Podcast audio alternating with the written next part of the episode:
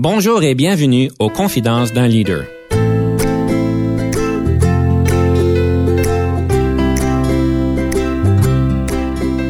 Ici Denis Lévesque, coach de cadre. Nous avons donc l'honneur et le privilège de recevoir en studio des leaders qui ont marqué leur communauté afin d'apprendre de leur expérience et de s'inspirer de leur sagesse.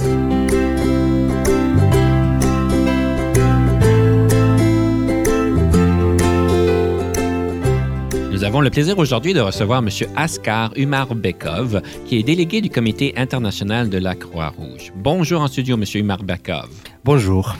Alors, simplement pour le contexte, je pense que c'est important de comprendre, euh, vu notre conversation sur le leadership, un peu le contexte de votre expérience en leadership. Si vous pourriez peut-être nous donner un petit, euh, un petit portrait de votre expérience en leadership dans euh, ce que vous avez fait pour la Croix-Rouge un portrait euh, un, aperçu historique extrêmement riche euh, et passionnant. J'ai eu un privilège de travailler pour une organisation plus, plus ancienne humanitaire du monde, Comité international de la Croix-Rouge.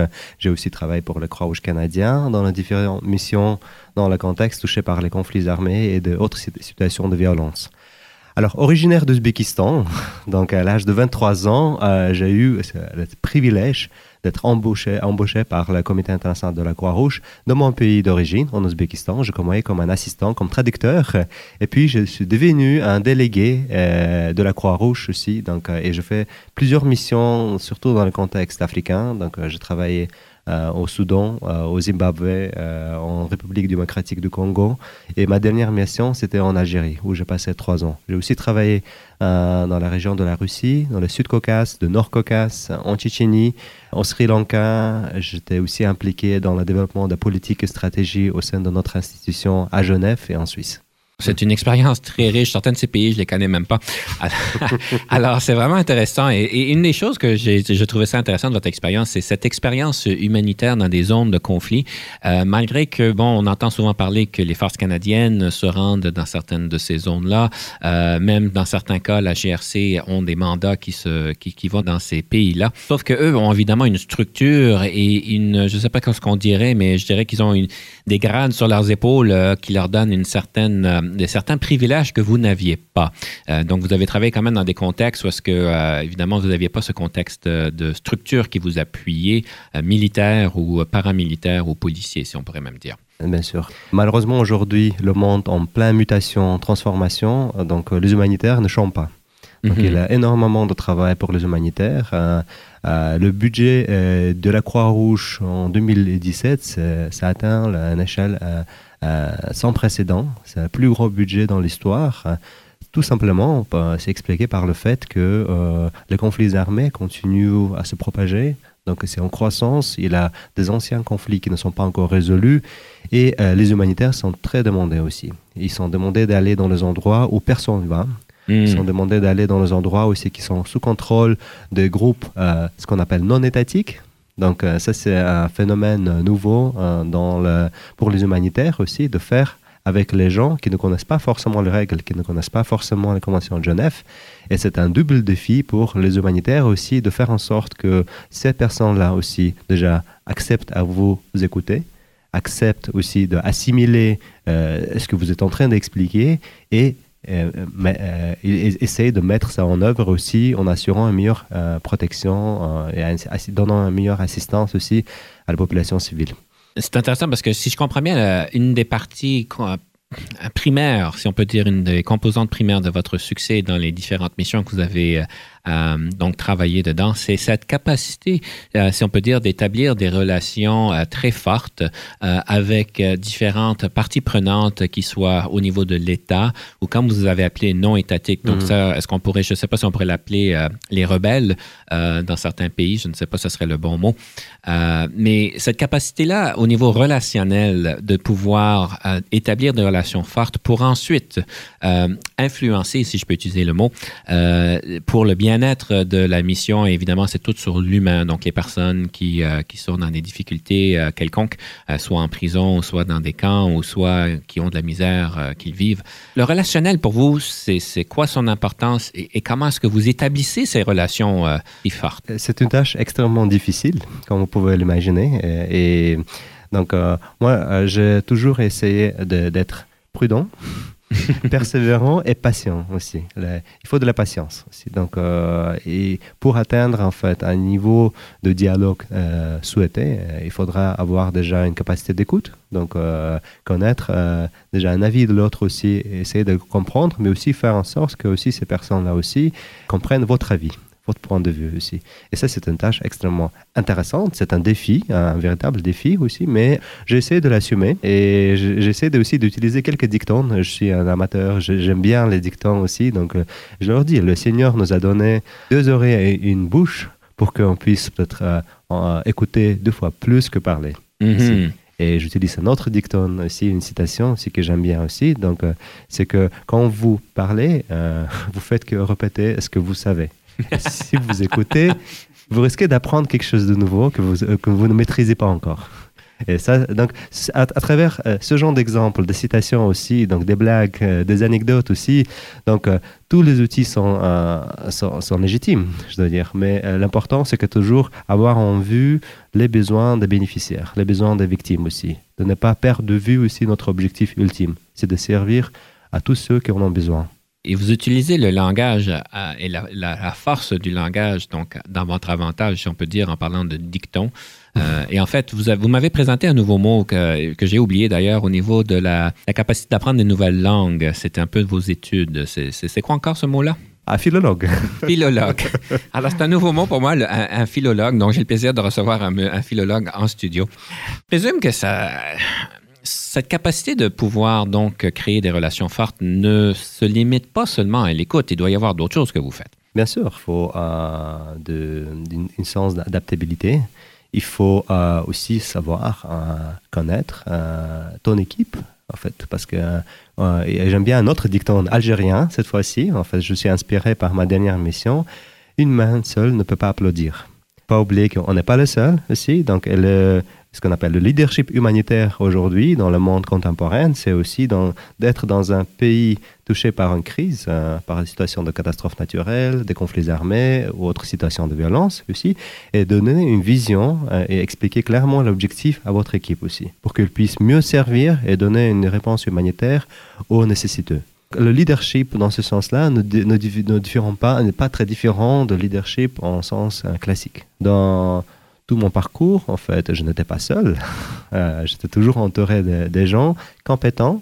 Et c'est une qualité aussi qui est, qui est, nécessaire de savoir embaucher les gens qui sont plus compétents que toi.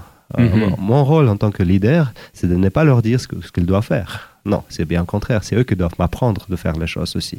J'embauche les techniciens, des experts, des gens compétents pour qu'ils puissent aussi mettre en œuvre l'objectif. Et le rôle de leader aujourd'hui dans le monde euh, humanitaire, c'est de savoir leur laisser la place, mhm. de définir le cadre, définir les stratégies, la vision aussi, mais laisser les travailler.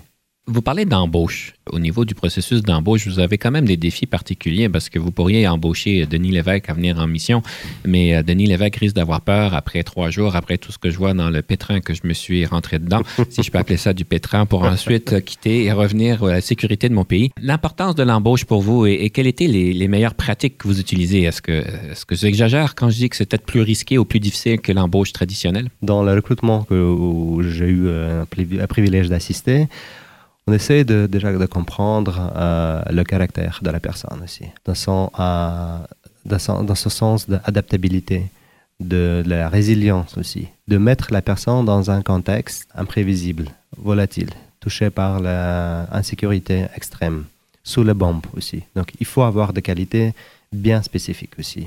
Il faut avoir de la résilience, une capacité aussi de gérer le stress et une capacité de travailler en équipe aussi. Encore une fois, en fait, c'est pas un acte isolé, c'est un acte en équipe, en fait. Quoi qu'on fasse aussi, on le fait aussi ensemble avec les personnes euh, qui, sont, qui partagent les mêmes défis aussi, qui partagent les mêmes conditions difficiles.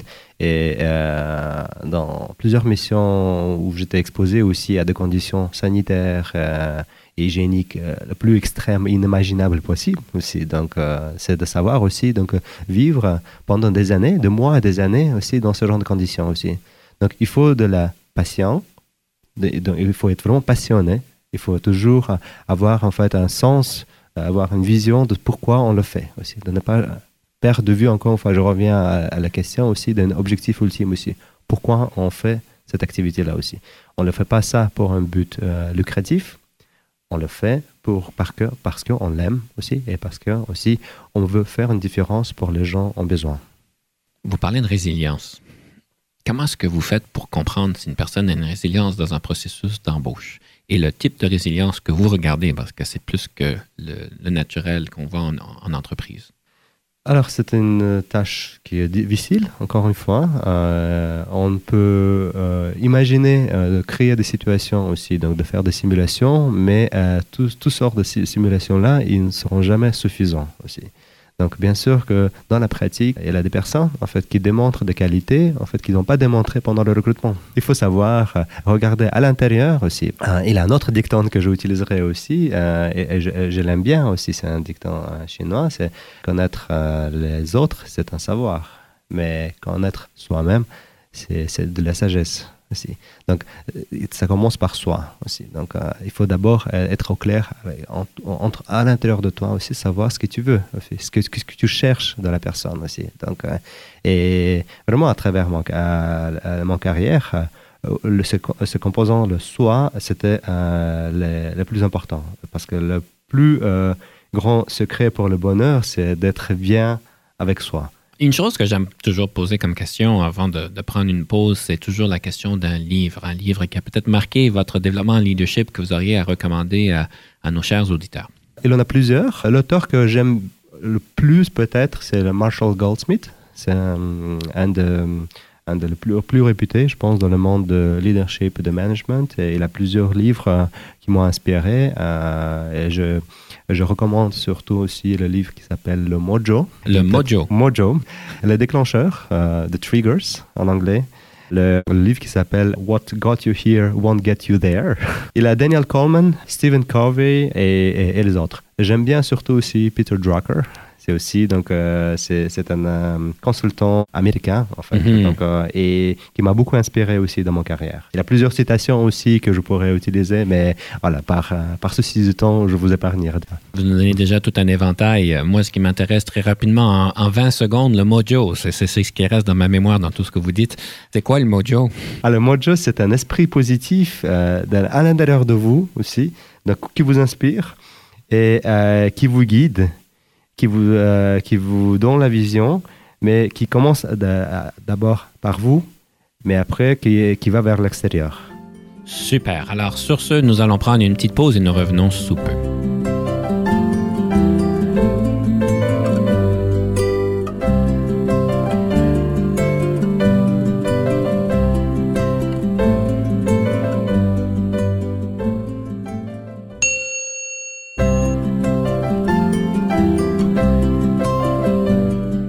Retour à l'émission. Aujourd'hui, nous avons le plaisir de recevoir en studio Askar Umarbekov, délégué du Comité international de la Croix-Rouge. Et juste avant la pause, nous parlions donc de l'importance du mojo. Évidemment, M. Umarbekov, vous nous avez recommandé toute une liste de, de livres, mais c'est le mojo qui a retenu mon attention. J'aimerais peut-être continuer l'émission en parlant du concept de négociation. Donc, évidemment, si j'ai compris, vous vous êtes retrouvé à maintes reprises dans des situations, euh, je ne sais pas si le mot serait délicate, mais extrêmement difficiles, où est-ce que vous deviez utiliser euh, euh, vos capacités vos compétences de négociation pour vous sortir de situations, en fait, où est-ce que même votre vie a été en question, si on peut dire. J'aimerais parler de négociation, surtout en tant que leadership. C'est quoi l'importance et, c'est quoi les suggestions que vous avez à nous donner par rapport à des, euh, choses en négociation qu'on devrait tous maîtriser? Au quotidien, nous sommes exposés à, démontrer les qualités en négociation. En fait, on négocie, tout, au marché, à la maison, dans la famille. Et euh, dans le monde humanitaire, euh, le mot négociation prend une autre ampleur. Certes qu'on négocie pour pouvoir faire une différence aux victimes donc euh, on négocie les accès, on négocie la sécurité, on négocie tout. Et euh, dans mes expériences précédentes, donc euh, j'étais exposé à différents défis. Donc premièrement, c'était défi sécuritaire, bien sûr. D'aller dans les endroits où personne va, ça sous-entend aussi un certain nombre de risques qu'on mhm. court. Ça sous-entend aussi un certain nombre aussi d'expositions vis-à-vis des gens qui ne connaissent pas, qui ne respectent pas et a priori, vous avez une tâche en fait extrêmement lourde aussi, très difficile aussi. Donc, en quelques minutes, heures aussi, de convaincre la personne aussi. Ce que, ce que vous faites fait, a du sens, fait une différence, ne représente pas un risque vis-à-vis ce groupe ou ces personnes-là en particulier. Et c'est que, en fait, au final, vous avez votre sécurité, sécurité de votre équipe derrière vous et la réputation de votre institution. Parce que le but de notre institution, de ne pas faire le hit and run, mais de faire des missions aussi de façon continuelle aussi. Et euh, là, donc, euh, les techniques de négociation ne sont peut-être pas forcément les mêmes euh, au sens classique, mais on essaie d'utiliser en fait des terminologies, des illustrations, des citations qui touchent au cœur, qui vont au cœur. Donc, prendre un exemple aussi. Ce que vous faites aujourd'hui fait une différence pour telle telle personne qui est sous votre responsabilité. Ça peut être aussi votre famille, ça peut être aussi votre ami aussi. Et il, se peut que vous vous retrouvez aussi dans la prison. Donc, ce qu'on ferait aussi dans la prison, ça serait en, en votre faveur. Donc, toucher les intérêts personnels d'un côté, c'est une technique de négociation, si vous voulez aussi, mais avoir de la patience et être persévérant, de ne pas lâcher ne pas jamais lâcher. On peut peut-être reculer aujourd'hui, mais pour revenir demain et pour encore remettre les sujets qui fâchent sur la table. Donc, euh, j'ai aussi euh, eu une expérience aussi en matière de gestion des commissions interétatiques euh, sur les personnes disparues. Donc, dans la situation de conflit ou de post-conflit dans la région, dans le Sud-Caucase et Nord-Caucase. Et là, c'était toute une autre affaire aussi, de mettre autour de la même table aussi les personnes qui ne s'aiment pas, donc, dans un euh, environnement politiquement extrêmement chargé, où les gens, déjà, le fait d'être assis autour de même table, c'était très mal vu par leur propre euh, population. Donc, euh, il a fallu quand même définir un cadre aussi et essayer de travailler ensemble aussi, donc comme une seule équipe en faveur des personnes qui cherchent des réponses par rapport aux, personnes disparues aussi, par rapport aux personnes qui ont quitté la maison, qui n'est plus revenu 20 ans après. Donc, et et encore une fois, il n'y a pas de tabou. Donc euh, tous les outils sont légitimes, euh, je dirais, et il n'a pas une formule euh, spécifique que je pourrais citer ici, mais tout dépend vraiment des circonstances, du contexte, de la personne en face de vous.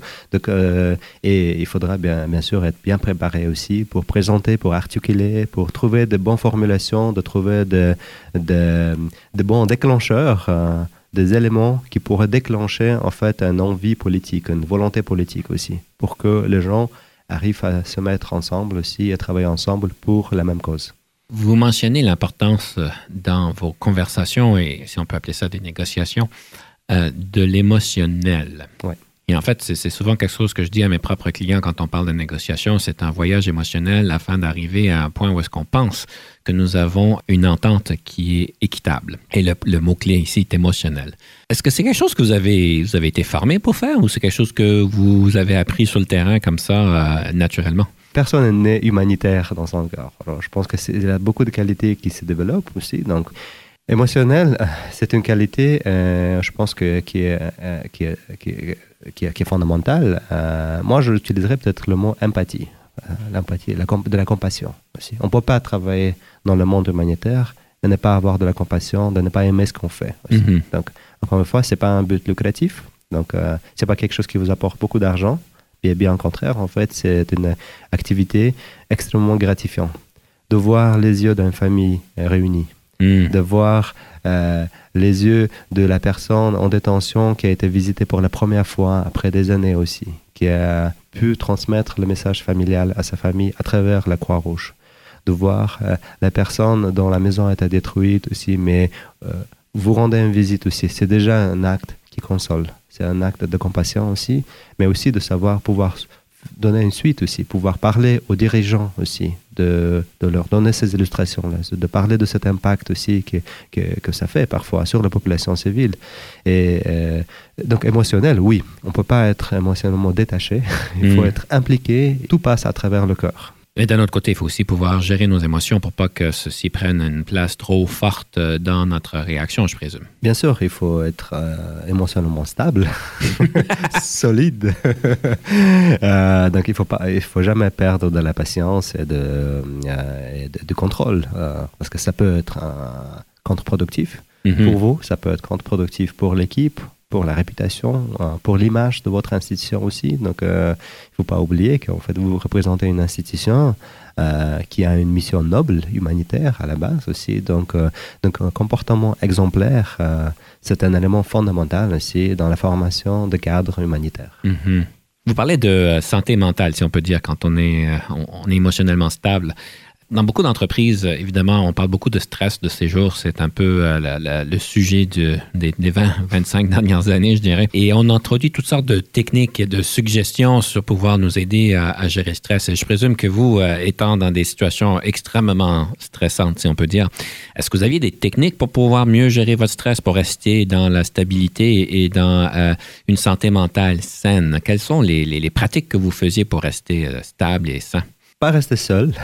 Il faut être entouré des gens, en fait, de, votre équipe. Donc, euh, et là, j'ai eu euh, vraiment un privilège et un plaisir aussi, à travers toutes les missions, d'être accompagné par des gens formidables.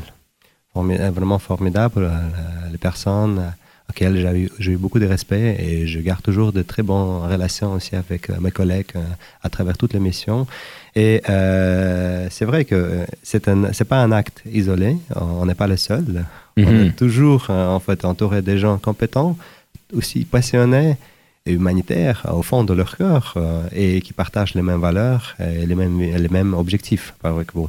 Donc, euh, et dans le leadership humanitaire, si on parle des équipes aussi, aujourd'hui, donc c'est extrêmement important aussi, donc d'inspirer les gens aussi, donc de pouvoir en fait partager les mêmes émotions, les hauts et les bas, aussi. Donc, euh, mhm. et célébrer les succès aussi. Et le rôle de leader aussi, donc c'est de créer, créer les visions aussi, donner objectifs aussi, les accompagner à travers les processus, mais à la fin, de ne pas prendre toute la gloire, mais aussi céder la place aussi, et céder la, place à l'équipe aussi. Laissez-les aussi se réjouir aussi. Et ça, c'est une qualité d'un grand leader aussi, qui n'est pas acquis, mais je pense que, est extrêmement, extrêmement important aussi, parce qu'aujourd'hui, euh, donc euh, j'aime bien un autre proverbe africain, parce que je possède beaucoup beaucoup d'années en Afrique, et j'aime bien surtout euh, celle-là. Et si tu veux aller vite, tu vas seul.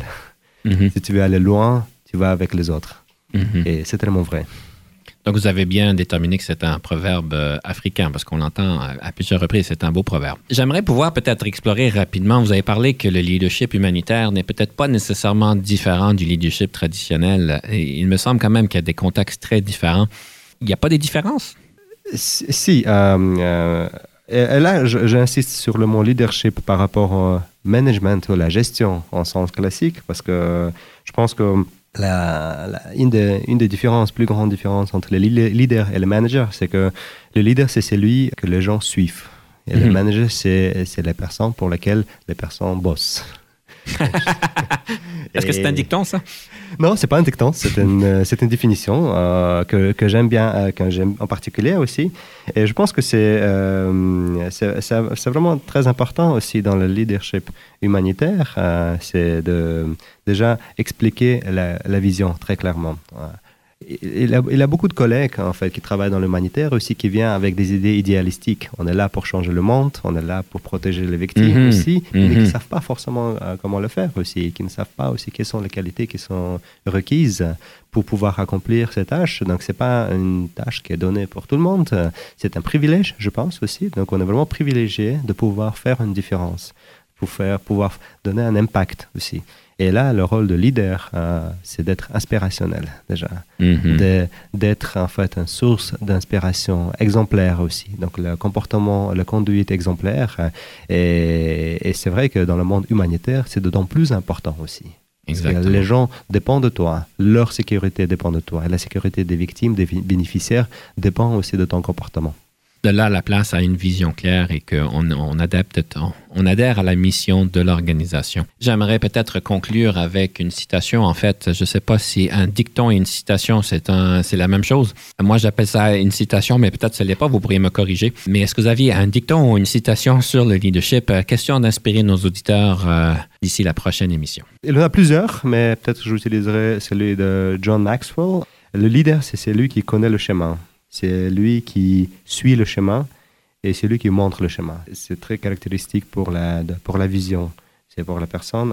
et la, tâche d'un bon leader, c'est de prendre les gens là où ils sont, de les amener là où ils ne sont pas encore allés, où mhm. ils rêvent d'aller aussi. Et ça, c'est vraiment le leadership, c'est l'impact, c'est de l'influence, c'est de l'inspiration. Fantastique. Ben, écoutez, Monsieur Marbeka, je vous remercie énormément de votre temps et de votre sagesse euh, et d'avoir fait une belle émission avec nous. Et j'aimerais donc euh, proposer à nos chers auditeurs de euh, regarder c'est quoi ce chemin, de le définir et d'accompagner les personnes à se joindre à vous pour qu'ils puissent aller à une place qu'ils n'ont jamais encore été. Merci beaucoup et bonne journée à tout le monde. À la prochaine.